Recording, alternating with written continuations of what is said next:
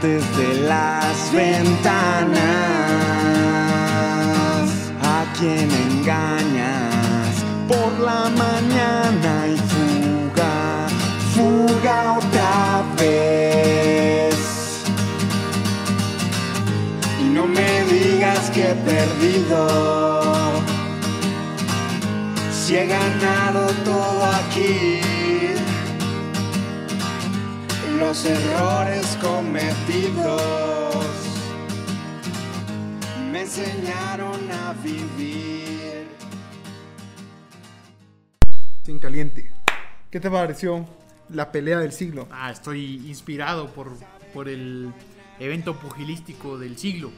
Del ¿no? siglo XX. La pelea del siglo era, ¿no? La pelea del año era. Ah, ya, perdón. Tal vez la revancha sea la pelea, la pelea del siglo. ¿Crees que va a haber revancha? Es que todo está hecho para la revancha, man. No, hombre. o sea, si hubiesen. Eran, era cinco rounds la pelea. Estamos hablando de la pelea Ah. entre.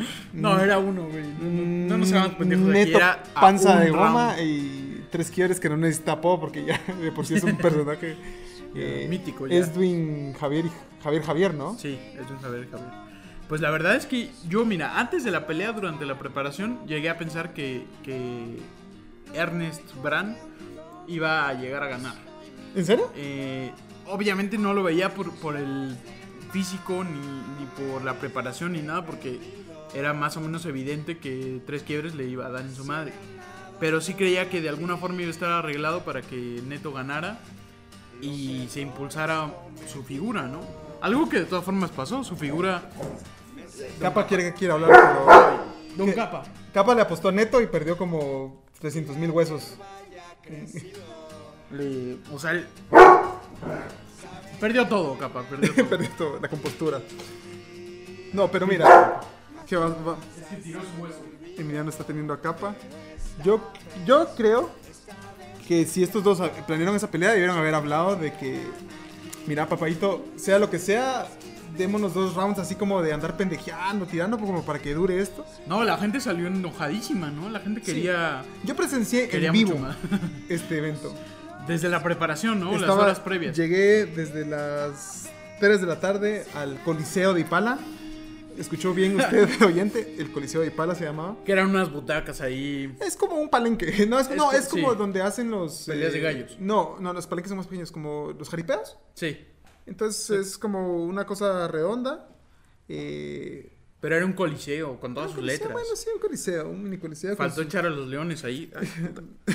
Tírate tu bombón. Eh, ¿Qué te iba a decir? Bueno, yo aquí donde me ves, boxeé en, mis, en mis juventudes en la selección nacional de boxeo, ah, no mames. entrenado por Tomás Leiva. Ah, no, no. Medalla, de, Cuidado. bronce, medalla de bronce panamericana. O sea que tus manos ya pueden considerarse un delito si golpeas a alguien. mis puños son armas letales. Seguro te pones ahí y hasta Neto te da la vuelta. Y Neto se vio que entre- se entrenó, físicamente, no- aunque en el físico no se notaba, pero entrenó. Tenía sus entrenadores Como el personales. entrenamiento, un- hay un capítulo de Los Simpsons en donde entrena a Homero Simpson para una pelea. Y entonces está haciendo abdominales y cada abdominal le da una mordida A un- una dona. a una dona o algo así. No, no creo. Pero sí, que, que rememora mucho esta pelea, a ese mítico capítulo de, de Homero siendo boxeador. No, a lo que te iba a decir es que los dos pudieron haber entrenado, pero lo que le faltó a Neto. cual- sí, ¿sabes qué le faltó? Agresividad. Él entró muy cabrón a la pelea y al recibir el. Seguramente nunca lo habían taleado en su vida. Al sentir el primer golpe se asustó y no tenía la agresividad. Yo creo que incluso al subir al escenario estaba ya, ya al Ah, ring, estaba ya es de asustado. boxeadores. Cuando te subes al ring, las Hay- piernas se te vuelven como de espuma. Dentro de las varias crónicas que se escribieron sobre esta histórica Pelea. eh, evento, este histórico momento, encuentro pugilístico, eh, hay una de Sebastián Escalón en donde Uh, habla Tremenda eh, pluma la de Sebastián. excelente descripción en donde dice cómo Tres Quiebres estaba moviéndose incluso con algunos con algunos eh, intercambios de pies Ah, y Neto estaba totalmente clavado en el suelo. Desde ahí ya estaba derrotado. además sí, desde el punto de vista técnico del boxeo, Neto se movía como de frente, no tenía juego de cintura, no se, no, no- sí, no se movía a los lados, era como, iba como un trencito recibiendo los golpes. Eh, Él apostó que tal vez un golpe suyo ya era suficiente, pero no, o sea, le dio uno. En la transmisión del otro lado de la moneda, en la transmisión de televisión, lo que dijeron es que al primer momento el, el líder, el liderato de la pelea lo lleva Neto Brand. No, eso Así es dijeron No, en el- es en el primer momento. No. Y enseguida de, de esas palabras se viene la, la- los tres o cuatro golpes que le da a tres Y que cayó. y que cae Neto. La primera caída. La primera caída. Y después hay una segunda casi y después ya Para no, los 90 Paran segundos. la pelea. Mira, la gente en Ipala le iban a tres quiebres, Mm. obviamente. Pero después de esperar tanto, cinco peleas preliminares, dos conciertos y todavía un corrido de un señor que le hizo una- un corrido a tres quiebres, la gente estaba tan con la expectativa hasta el- hasta arriba Sí, que ya. cuando tres quiebres ganan los 90 segundos, la gente no estaba feliz. ¿Y roló alcohol en, la- en el Coliseo de Ipala? Eh, mira, en las primeras filas había Olpar y whisky eh, Ah, entre diputados y entre eh, in- insignes invitados. Eh, no me busquen mi nombre, por favor, no, no quiero problemas. Eh, sí, Olpar, Chivas Regal y los de las gradas, así como su chelita de gallo, pero no, no hubo clavos de, de guaro. O sea, la Más, gente no o estaba sea, agresiva. Lo único que, que sucedió al terminar la pelea fue este registro de un carro baleado, ¿no? De una familia que regresaba de ver la pelea. Pero no creo que esté eh, ligado con la pelea directamente. Eso ya es como. no con Oriente. la pelea, claro, pero iba esta familia que fue a ver la, la Sí, pelea. pero no es, pero ahí está hilando fino, ya está la prensa mintiendo. Ya está hilando dos cosas ahí. Digamos, lo único que, que está relacionado con la pelea es que salieron de la pelea. sí. Ya, no, pero no tiene que ver con la pelea. No, no, no, es el único hecho que, que ronda alrededor de la pelea, digamos. Sí, general. sí, pero ya está muy lejos. En el Sí, lugar no, no, hubo no problemas. nada. En el lugar no hubo problemas. Eh, pues sí, yo creo que al señor Ernest Brand le faltó agresividad para ser boxeador, que no es una cosa fácil. eh, en meterte a un ring y boxear. Y se ve que el Tres Quiebres tiene calle, rancho, barrio, de todo. Pues mira, ha sobrevivido a tres, a cuatro atentados ya, ¿no? Eh, ¿El de Neto Brand será un atentado? El Los quinto- puños de Neto el eran un atentado. sería el de Neto.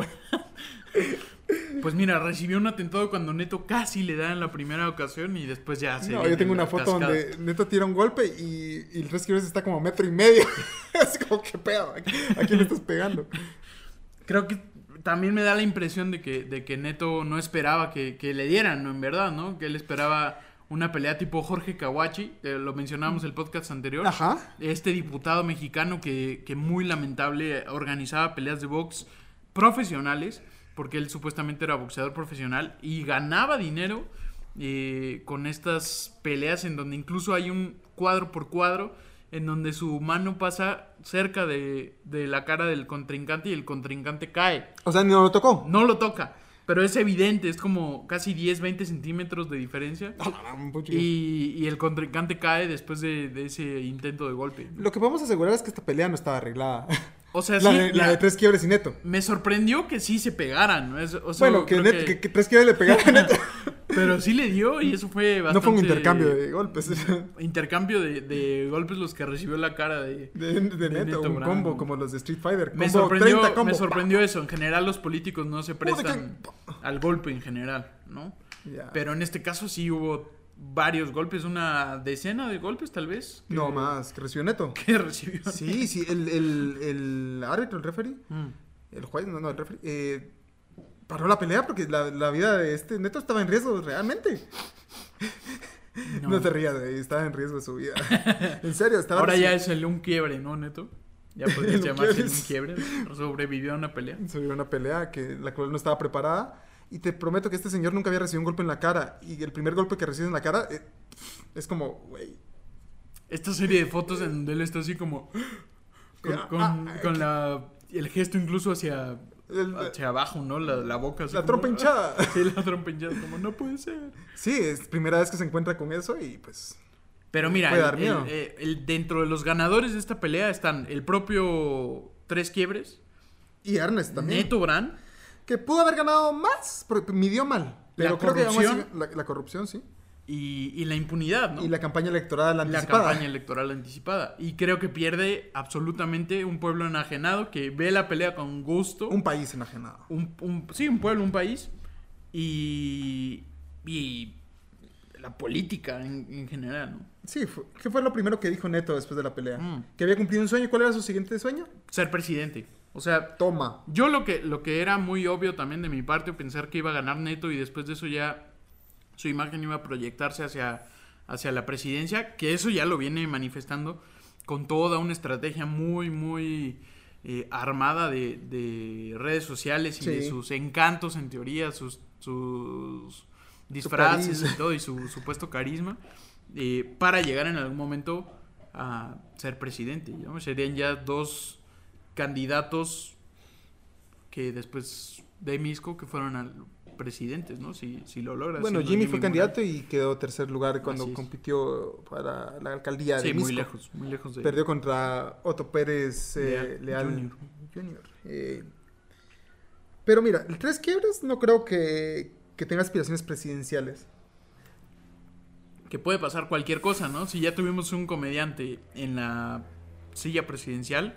Podríamos tener No un te- Tres Quiebres. Además, la historia es, es hasta cierto punto fascinante, ¿no? O sea, te envuelve esa, esa, todo el halo que hay alrededor de Tres Quiebres.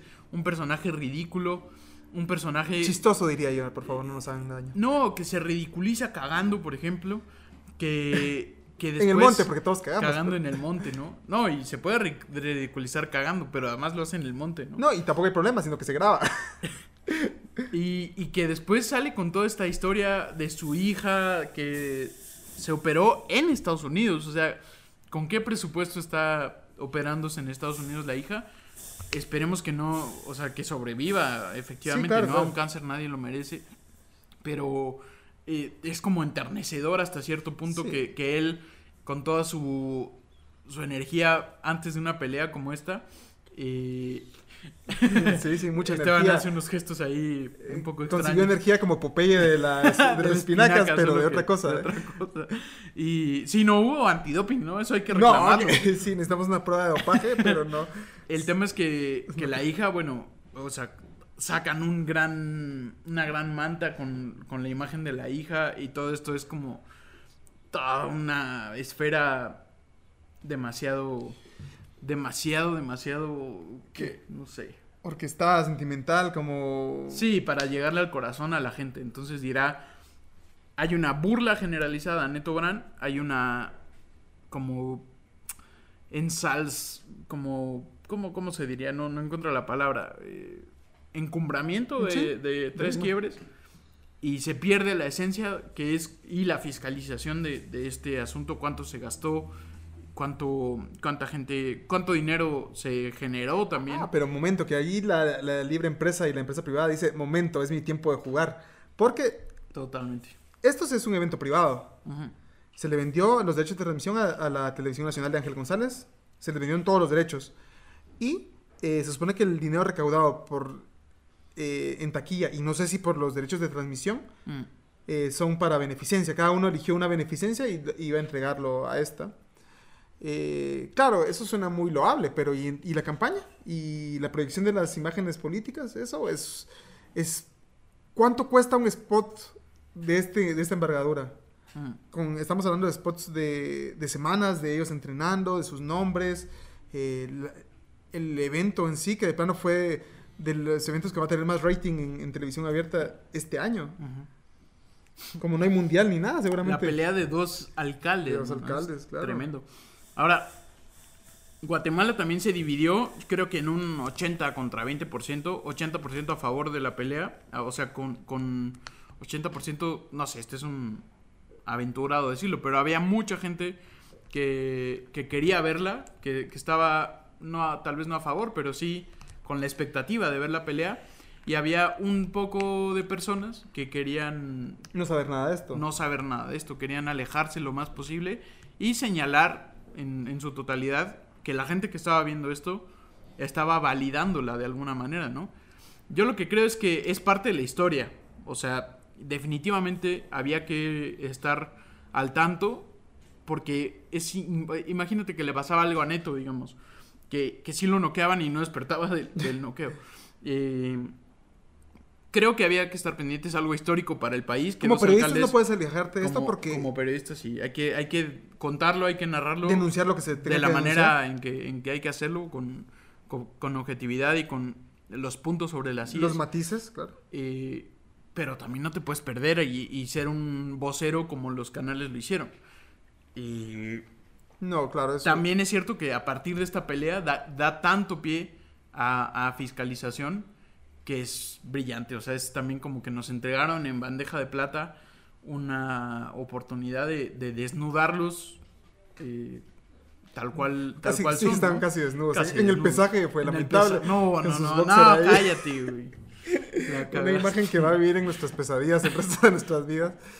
Pero como decía Sebastián Escalón en su, en su nota, que esta pelea demuestra que ya no tienen miedo a las madrugadas de despertar con el MP afuera, ¿no?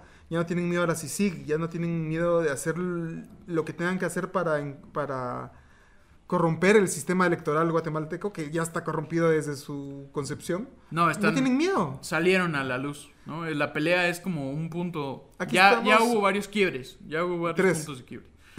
ya hubo tres, tres quiebres.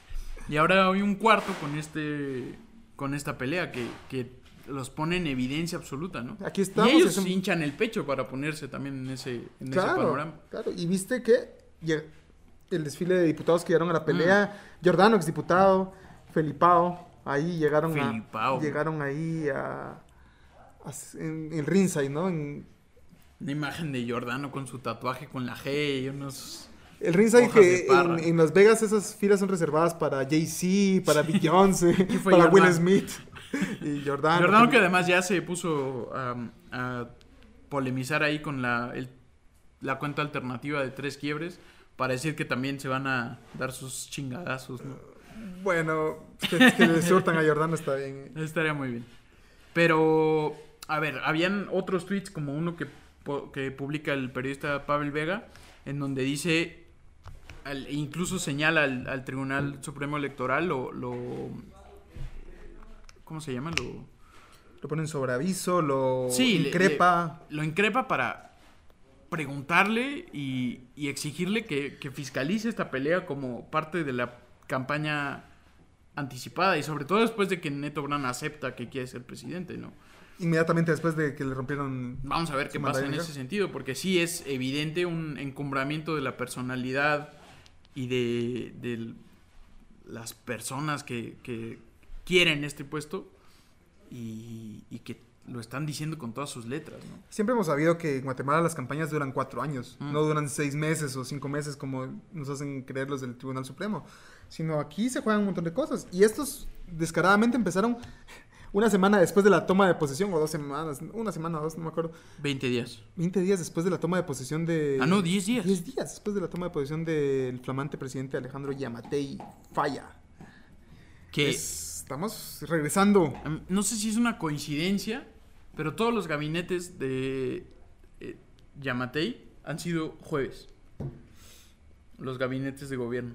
Ah, será o sea, Da, esta como. Estás leyendo fino, pero dices así como, ay, nos la pelan cosas. Mira, los. La política tradicional vuelve a salir a escena con esta pelea. Vuelve a reconfigurar es un, cambio un panorama, de, ¿no? Te deberías decir que es un cambio de era en la política y en, y en los anales de la historia se va a ver como la pelea del Tres Quiebres y Neto Brand como el cambio de la era, es como el 14 Bactún. Es como cuando sale Guardiola. Y entra Luis Enrique. Entra, no, entra primero Tito Vilanova. Ay, descanse en paz. Entonces ya era el cambio de era, ¿no? Decían muchos analistas. El cambio de. Sí. Alguien está metiendo la ventana. Fantasma. Esto es quiebres. sí. y nos va a surtir. nos va a quitar esos catorrazos. Entonces, ¿qué crees que sí? ¿Es Yo como creo el renacer de la política, de la vieja política? Ya, yo no creo en viejas o nuevas políticas, pero sí creo que se desnudan y que tienen todo. Que no, que no quiero que se desnuden. Que yo quiero eso. La verdad sería muy lamentable. ya casi. Pero, pero sí, y luego, digamos, haciendo este paralelismo con las conferencias de prensa los jueves de, de Yamate, o, más que conferencias, las reuniones de gabinete, yo creo que son mensajes que se le mandan al público, ¿no? Y luego el PDH tratando de posicionarse también en ese aspecto. Jueves de PDH, dice. Ya, para contrarrestar. y todo. sí, no lo sé, no lo sé. sí, el, hombre lo está intentando. Decía, el, ah, hay como frases hechas que no hay coincidencias en la política, ¿no? Y que todo es político. Entonces, no lo sé, no lo sé. Me, me da esa impresión de que todo el mundo está jugando, tirando sus cartas ya abiertamente y descaradamente. Sí, puede ser. Bueno, en unos meses veremos, en un año veremos si este cambio de era inaugurado por la pelea entre Neto Brand y Tres Quiebres a dónde nos lleva. Y si alguien se va a poner al tiro, si alguien va a hacer algo al respecto para que no se vuelva otro... Y si habrá revancha, eso es importante también.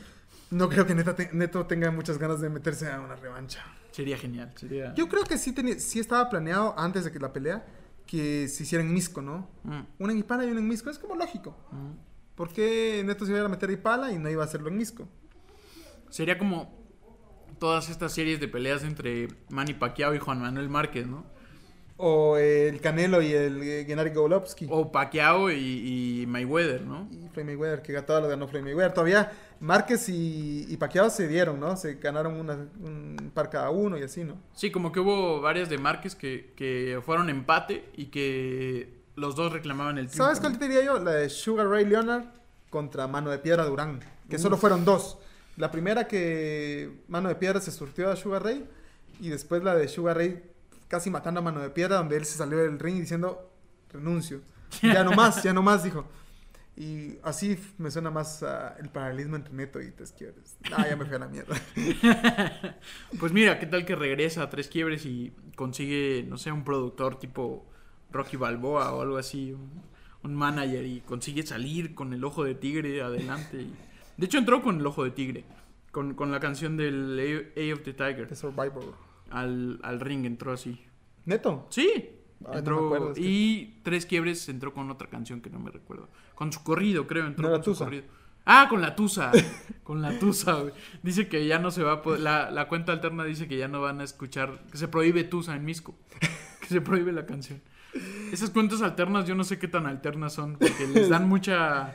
Sí, tienen mucha proyección, ¿no? Mucha proyección a los personajes. La cuenta de Yamatei es tremenda y la gente se va ahí Ya, enlo- mi puta banda. el 14 de enero. enloqueciendo con, con esas cuentas y creo que los favorecen un montón más allá que, Sí, ¿no? que ponerlos en el en el punto del Sí, los humaniza y da risa, pero no los denuncia. Claro. Sí, La pues- gente tal vez se confunde y piensa que, que Sí, pueden ser ellos. y- Sí, seguro- y se confunden muy en serio. Había una cuenta de Tel Maldana alterna el año pasado y mucha gente le daba retweets y algún periodista incauto habrá caído también. Ah, un montón, un montón de retweets. Y cuando tú volteas a ver, 600 seguidores. Y la otra cuenta, la oficial, tiene como No sé, 50 mil o algo así. sí. Entonces, pero no, hay detalles que con la inmediatez no, no te das cuenta, ¿no? ¿No viste si Tel Maldana dijo algo sobre la pelea? No, no vi, sería, sería interesante, güey. Habría que entrevistarla, ¿no? Que haga un análisis pugilístico. Ahora, ¿qué más viste tú cuando, cuando estaban acercándose cada vez más a la pelea? Hubo estas cuatro o cinco peleas previas al, al encontronazo Las- las oficial, Las ¿no? peleas preliminares estaban muy bien, eran de chicos de la federación. eh, pues amateurs, semi- semiprofesionales. Y pues hicieron bien, creo que a, la gente no le interesaba mucho estas peleas. Mm. Aunque eran, eran peleadores buenos. Sí, sí, sí, el Y- seleccionados Y nacionales. ganadores de panamericanos o, o y- centroamericanos. y estaban los entrenadores de la selección eh, en, en las esquinas. eh, pues es, es unas peleas que podrías ver un viernes de boxeo en, el- en la federación, que no sé si, si, si se siguen haciendo en la federación. Los viernes hay pelea entre, entre seleccionados y, y boxeadores que están eh, tratando de entrar a- al roster de la selección y tienen buen nivel. Lo único que publicó Hotel Maldana hace 18, bueno, eh, hace unas horas.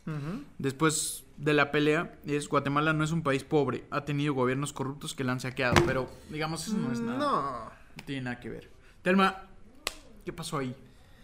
Eh, tal vez no quiere validar la pelea en sí. Sí, porque te digo, mucha gente pensaba que solo hacer una referencia o darle difusión era validarlo. Y yo creo que de alguna manera tienen razón. Pero también es cierto que queda para la historia. ¿no? Pero mira, después de que millones de personas vieron esa pelea en Guatemala, no puedes hacerte loco e invisibilizarla. Si vas a hablar sobre ella, pues critícala con argumentos. Betina lo que me dijo es que ella tampoco iba a ver la pelea, pero que de pronto en un GIF la vio completa. Sí, claro. la pelea duró un GIF, realmente, Sí. o dos. Entonces, hasta con un boomerang, ¿no? La, la puedes, un boomerang de, de Instagram la puedes ver, ¿no? Está, No, está cabrón. no O sea, puedes hacer como que no pasó porque la mayoría del país lo vio y tuvo un impacto, y va a tener un impacto en Ahora, la- elecciones. lo, lo- lo que decimos, ¿no? ¿Por qué se dio esta pelea? ¿Cómo fue? ¿Cuánto costó? Y todo eso sí vale la pena eh, rematarlo, ¿no? Y echárselos en cara, ¿no? Es lo que, lo que después ya es la investigación o la corroboración de datos y tal, como las filas de pan de casa presidencial, ¿no? A 16 quetzales una fila a de pan, 16 no seas quetzales, que luego sale diciendo la panadera que no, o la empresa de panadería que no es así, que fue a dos quetzales, y hay un revuelo que es inconciso, y el presidente que tampoco ayuda al no entregar la, la información, Eh, Leí un solo tweet, decirlo, leí un ¿no? que decía, "No, ya deja, de deja de chismosear lo que hizo, hizo el gobierno pasado y denuncie con pruebas. O sea, el chismorreo no nos sirve, nos sirven las denuncias. Y hay mucha gente, ay, no, tanto lío por una fila de pan. No, aquí es cierto que hay cosas más importantes, pero cada cosa que se pueda eh, fiscalizar y auditar, que hay corrupción, aunque sea pequeña, hay que hacerlo. O sea, ¿por qué, digamos, si la fila de pan no costó 16 quetzales y costó 2 quetzales, ¿por qué tendría que el presidente decir algo como eso, no? Total. Llegar a- al extremo de, de hacer una inconsistencia. No está bueno. Creo que en ese sentido los periodistas tenemos que eh, tener esta capacidad de atravesar estas declaraciones, ¿no? Como eh, me encantan estos proyectos de, chequeo como Fáctica que, logran ver detrás de lo que dice una declaración o, lo que dice el papel, ¿no? Claro, y llegándole a gritar al presidente no vas a conseguir la información, hay que investigar. O sea, no, hay que solo llegar a preguntarle y repreguntarle al funcionario que no te va a decir las cosas. Ya te tiró esto, hay que buscarle cómo, cómo confirmarlo, ¿no? Sí, y me, y me parece que es un, que es un revuelo que me interesa. O sea, es una fila de pan, digamos, vale madres, ¿no? Pero dice Ah, mucho, pero dice un montón de cosas. todo- pero por eso crea impacto, porque todos comemos nuestro panito, nuestro pan francés y vamos, a 2.500 quetzales costaría para el gobierno al mes, en el caso de la familia de Jimmy Morales, si costara 16 eh, quetzales una fila de pan, si comieran una fila de pan al día, cada persona de la familia de, familia. Jimmy Morales. O sea, que cada hijo tiene 3, 4 hijos, no sabemos si más, eh, una esposa no sabemos si más. no, no. él en persona y, y, o sea, que cada uno multiplicando por cada día, digamos, sí sale bastante oneroso. Y en un país donde la gente no tiene para panito y come tortilla con sal. Es casi el salario mínimo. O sea, Jimmy está comiéndose en un pedazo de pan, en Ese- una fila, sentada, claro. Salario mínimo. un salario mínimo. No, y ahorita que fui al corredor seco y ves a la gente que solo come tortilla con sal tres veces al día. eh, O una vez, o dos veces. sí, pues bueno, su, base, su alimentación se basa en eso. Y hierbas y sopas y tal vez, si tienen suerte, algo más. O chile. Eh, es un insulto para el país esto. Por eso no puedes verlo como poca cosa. Pareciera poca cosa, pa- depende en perspectiva, pero Bueno, en un es- país... y además eso se viene desde, desde siempre, ¿no? O sea, la gente de verdad sobreviviendo con, con una base alimenticia de, del siglo pasado y de muchos siglos de- pasados. una base alimenticia de que no es humana. Mm. No llegan al, al mínimo calorífico ni las vitaminas complejas necesarias. Y estos señores del Congreso también salieron ahí eh, las cifras de dinero de cuánto gastaban en comida, aquel tu compadre comiendo camarones cada semana. Es un insulto a las personas. Ahora, Y es, el, eh, un golpe a la humanidad también aquí. en el Coliseo de Ipala, Ipala que por cierto es un municipio Con- de, con extrema pobreza, ¿no? Eh, en Ipala, ¿quién, quién fue a la pelea? Ah, De lo que pudiste ver. O sea, no, no tanto personas, sino qué tipo de personas estaban en, en cada uno. Ya hablamos Había un muchos poco. jóvenes y Jóvenes. mujeres jóvenes, hombres jóvenes. eh, Que pagaron 30, 20, que 20 pagaron su dólares. entrada, pagaron su entrada.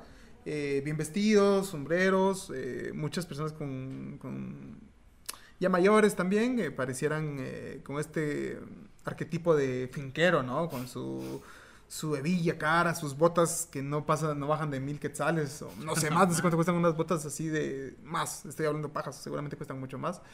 Eh, sombreros finos, eh, hombre, gente con, con- con carros de lujo.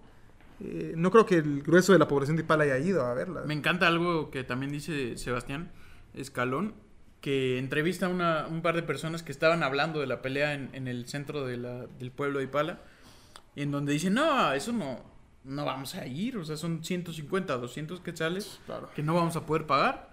Vamos a ver la pelea en la casa. Y mucha gente del pueblo no pudo ni siquiera pagar esa entrada. Yo no vi.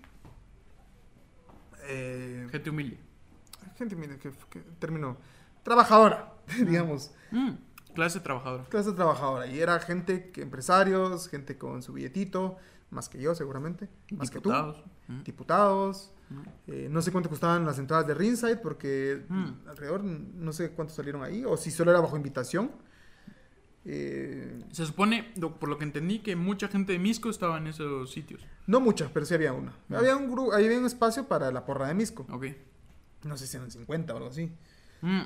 En un pa- una parte del Ringside, pero en el resto eran La prensa se tuvo que acreditar.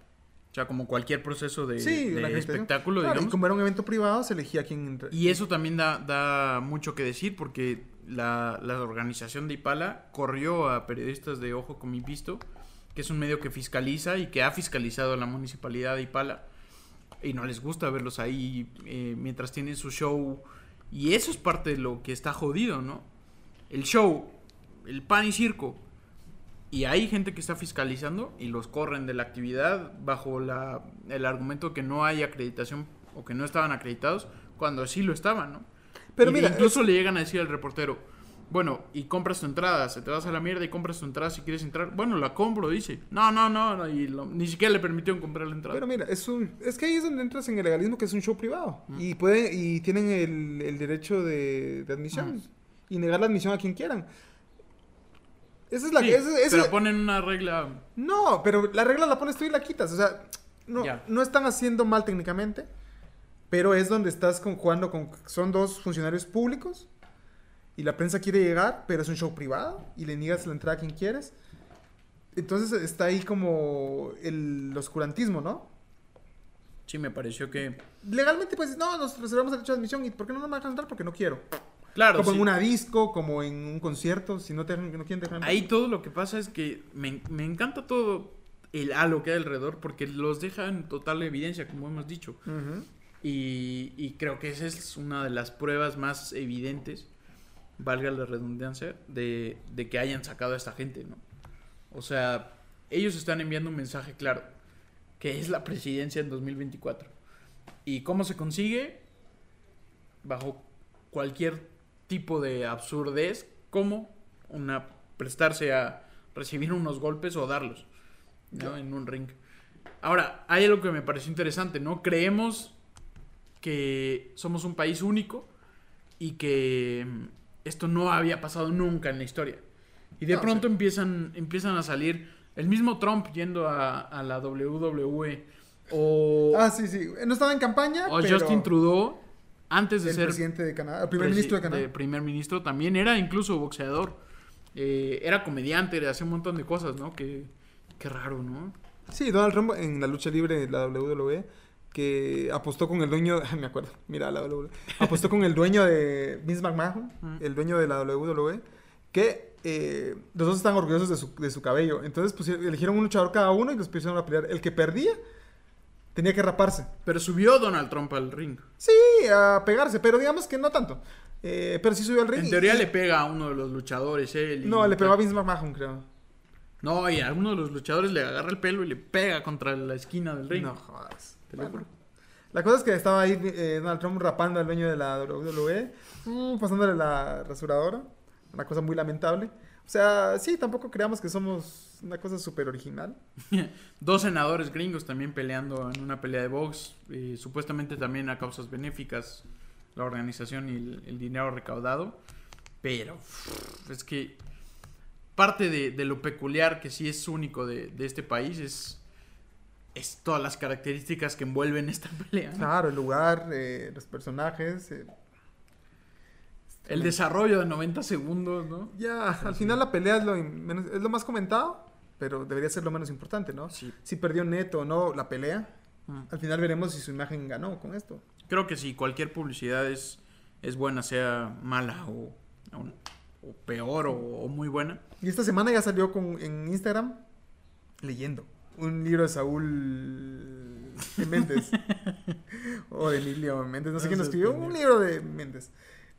Eh, ya, sacó, ya salió así como co- en su oficina, bien tacuchado, bien rasurado, leyendo.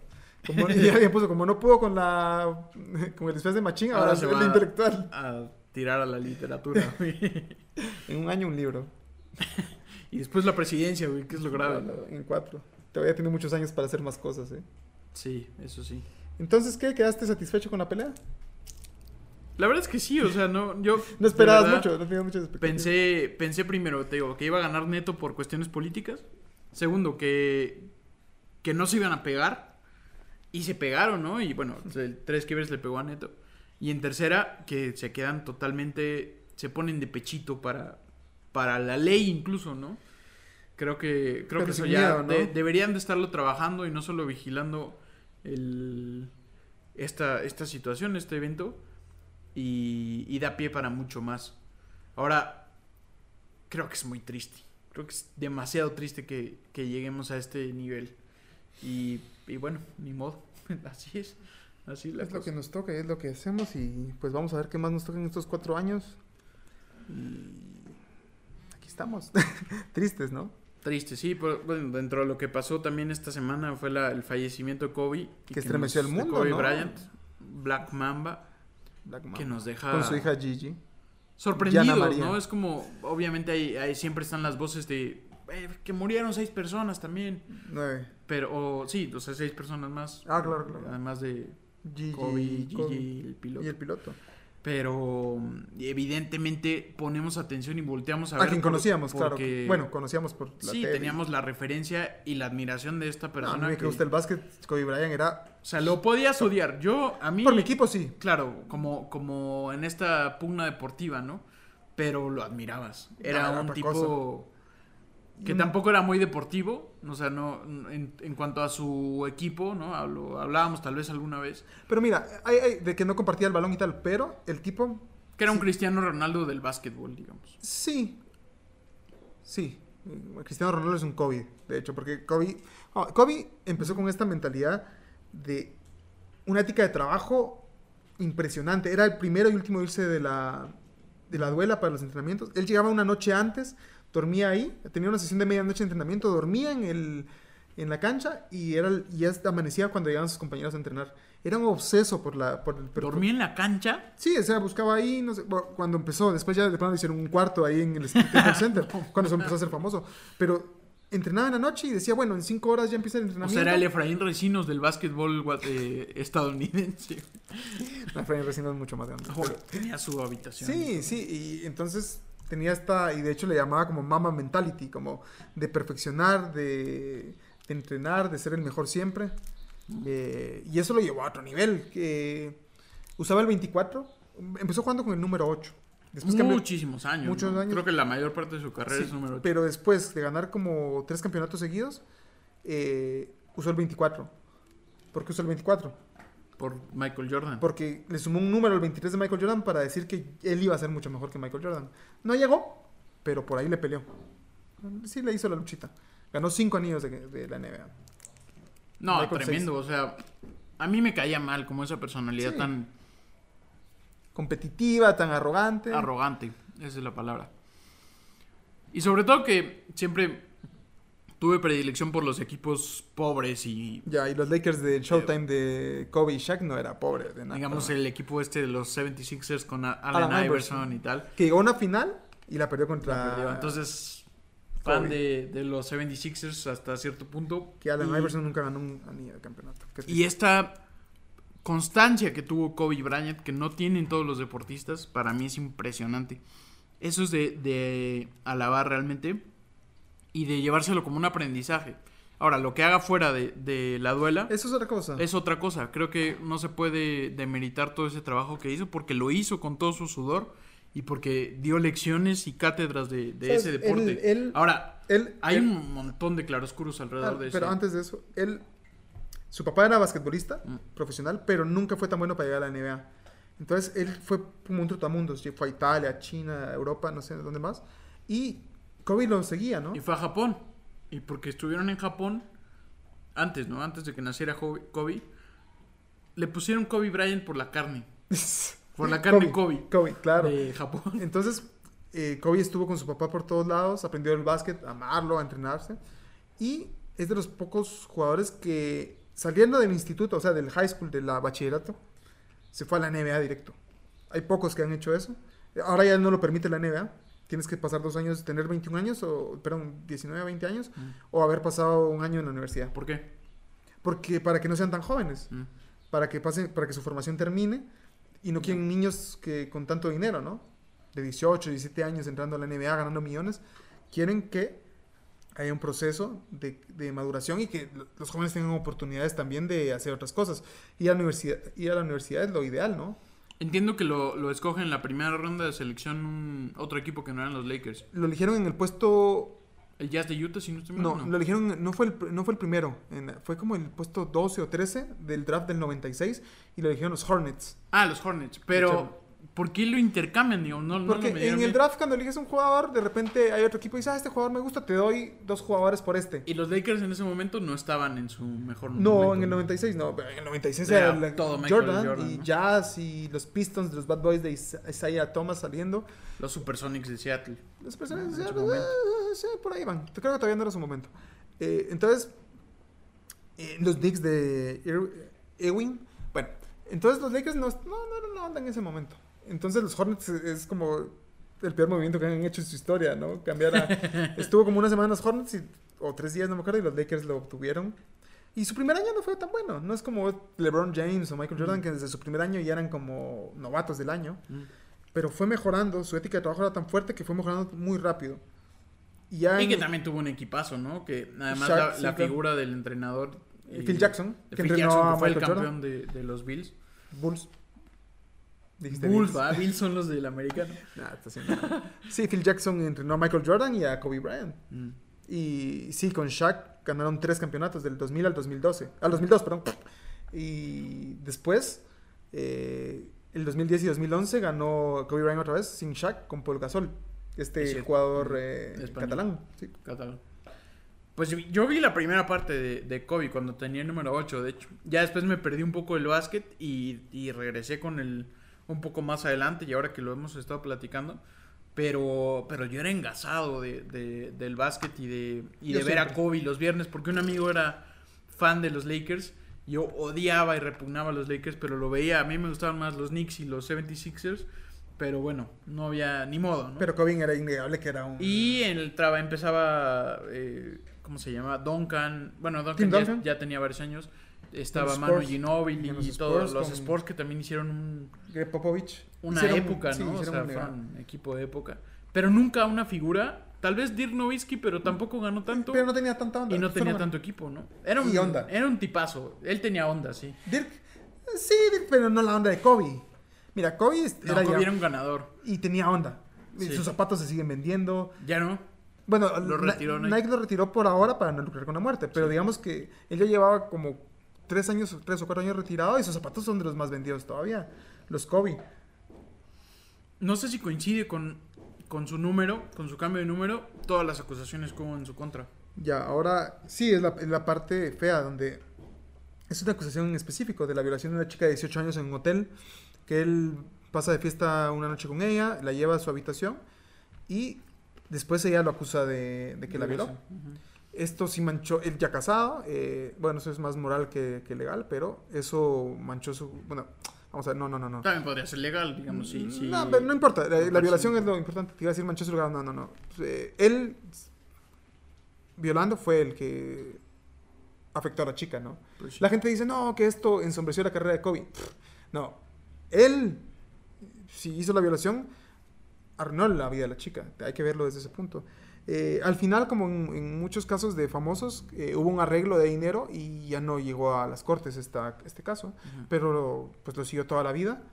Eh, Mira, pues eso mucha, es. mucha gente, yo creo que hay, que hay que posicionarse escuchando a la víctima, Claro, ¿no? creyéndole. creyéndole y, y atendiéndola. Eh, y es que los deportistas, porque suele pasar un montón, ¿no? Están rodeados de fama y de un halo y que tal vez muchas chicas o chicos no, no se dan cuenta en su momento y, y buscan como esa, esa energía que irradian. Sí. Pero cuando están ya en el plano personal, pues te puedes arrepentir y se vale. Y un no es no, lo, lo Sí. está clarísimo. Pero y como con Neymar, que le pasó también con una, entre Ah, que- comillas, prostituta, pero que luego no, que era como que habían Y coqueteado. compartió las Él- fotos desnudas de ella, que es un Él la llevó a, a París y ahí ocurre todo. Y en, en su revancha personal, Neymar co- comparte las fotos de la chica que le mandaba, supuestamente. Y luego termina diciendo que todo, al final de cuentas, solo ellos dos iban a saber qué había ocurrido, porque había ocurrido dentro de cuatro paredes. Pero me parece tan poco ético que, que puedan, que no puedan reconocer o asumir que también pueden haber cometido estas cosas, ¿no? Claro, y que, y que tienen que tener una, un castigo si, si lo hicieron, ¿no? Tiene que haber un juicio, tiene Estamos que en un cambio de época definitivamente en- respecto a estos comportamientos y a estos delitos que A se que Kobe lo protegieron. años, ¿no? A Kobe lo protegieron y... A el- Tiger Woods no. Pero es que eso era moral. Lo de Sí. Tiger Woods era moral, no legal. Engañó a su esposa. Y lo tiraron a la perdición. Sí, lo tiraron a la perdición. Pero una violación no. Qué O sea, fuerte. ¿no? Eh, sí, eh, sí, definitivamente los deportistas. Yo amo el deporte, el básquetbol me encanta, y, pero es, este encumbramiento de la imagen del, del- del deportista famoso lo hace como perder este, como, como que la gente lo, invi- lo inviste de más derechos y más privilegios y le perdona cosas que no deberían perdonársele. Todo- el caso de Michael Jackson, digamos. Michael Jackson. Puta, eso es pero tremendo. Es, ahí, ahí hay un, todo un comportamiento, un, un modus operandi de años. Sí. y que se que fue solapado y que incluso gente que conozco muy cercana que, que dice que no que nunca pasó nada no que Michael nunca pudo haber hecho eso Porque lo admiraban tanto que lo hacían. Mira, en el caso de Picasso, La También. gente, ah, sí, Picasso, el artista más importante del siglo XX. Vino una chica de 15 años y hasta creo que escribió un poema sobre ello. Y o el mismo gente, Gandhi no el mismo Gandhi. Gandhi y, y que la es gente el, lo el niega. alma pura de toda la vida La gente lo niega. Y entonces también eh, atacas a un hombre, atacas, eh, no, no atacas, no, perdón. Eh, sería como denuncias a un hombre que admiras, a todos, ¿no? Todos los que cometieron estas violaciones tienen que pagar y su, y su imagen tiene que ir con este asterisco. Picasso, Gandhi, Kobe Bryant, Mm. Cristiano Ronaldo que también tiene acusaciones de violación. eh, hizo lo que hizo no fue maravilloso pero punto y seguido también cometió estas cosas ¿no? Y, debió, y debieron haber pagado por ellas. Y todos estos que decimos no han pagado eh, por sus actos. Porque se- el mundo los ha encumbrado tanto que les perdona estas cosas. Me imagino que también debe ser humillante absolutamente recibir dinero de tu opresor, ¿no? Es como para, para que se terminen los procesos, pero muchas veces es lo más sencillo. Pero debe ser terrible, ¿no? Bueno, no sabría, pero algún día, algún capítulo de pelota vamos a hablar con gente que sí tiene más eh, eh, expertise y voz en esto, ¿no? Credenciales. Sí. Mm. Pues eso, se murió Kobe y es triste, pero también hay luces y sombras en su, en su, en su vida. Y creo que hay que mencionarla siempre, o sea, no, no, No, se puede. Hablar solo. Claro, es, es duro, ¿no? Y puede ser hasta, hasta triste, hasta conmovedor la forma en que la gente se refiere de, de Kobe. Hay un discurso que hace, mm, pues, de acuerdo a su relación que tenían de amistad con Jimmy Fallon, Ah, este presentador contaste, estadounidense, que habla de, de cuando conoce a Kobe y de cómo van fortaleciendo su amistad y de cómo lo admiraba con, con el trato de sus hijas y cómo él estaba hablando de, de que iba a tener una nueva hija cada vez y que entonces quería tener una más y, y siempre rodeado de sus hijas y se quiebra varias veces al aire, ¿no? Y estos últimos años la imagen de Kobe es, junto a sus hijas, se volvió entrenador de básquetbol de, eh, femenino del, del equipo es- escolar de su hija. Andaba con Gigi, esta Yana María, la que murió en el, en el 13 accidente. años. 13 años y ella era fan de los nuevos jugadores, de Luka Doncic, de Trae Young. Y él la llevaba a, a los partidos de básquetbol. Él iba a los partidos de básquetbol para que ella viera y él explicaba cómo era el juego. Son imágenes como enternecedoras. Hay un video de él jugando con ella en la cancha de su casa. Y es la imagen que, que tenemos ahorita de Kobe, del papá, del tierno, del, del que ganó el Oscar con este Dear Basketball, un corto animado muy bonito. De un Buenísimo. de un poema que escribió, eh, creo, para Sport Illustrated cuando, cuando se retiró. Eh, Bueno, él también tiene parte en esta en la revista de, de deportes de, bas- de deportistas, ¿no? No, ese es Derek Jeter, estoy Derek Jeter es be- beisbolista, así que mi amigo Emiliano está perdido como casi siempre. perdido. ¿Cómo se llama? Eh, se llamaba ¿Slam? No, no, no, es como player, no sé qué. Bueno, no sabe. Ah, Entonces, perdón. esta es la imagen que se comparte de Kobe y el mundo triste, pero también tienen que recordar este caso y recordar a la víctima de este caso. Incluso a pesar de su muerte, ver qué pasó ahí, que se esclarezca para dignificar a, a la víctima de esta violación. Bueno, pues eh, terminamos así como una nota más gris. Todo es gris, güey, Todo es todo es gris. gris este. Que no hagas así que rebote el micrófono. Es para que se sienta como cuando las películas, ya lo he dicho. Sí, eso es Cuando entra Bane al estadio todo el mundo se, se cayó todo el estadio por dentro, toda la cancha no hay y empieza es lo que, es lo que hago. Es mi aporte para este podcast. Ya, algo tenés que aportar. bueno, eh, una semana más. eh, espero que hayan disfrutado la pelea de Neto y tres quiebres y que no sean muy tristes por COVID. Soy Esteban Vivo. Emiliano Castro, él fue capo. Nos. Adiós.